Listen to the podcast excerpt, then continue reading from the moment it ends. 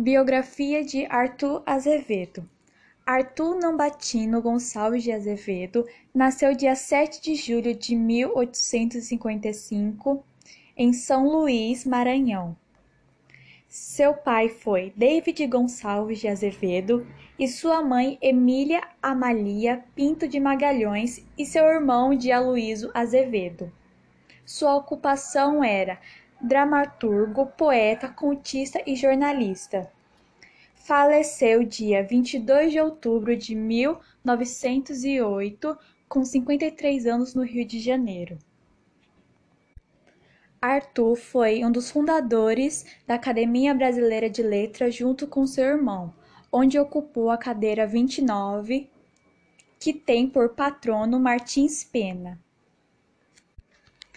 Escreveu milhares de artigos sobre eventos artísticos e encenado mais de cem peças no Brasil e em Portugal.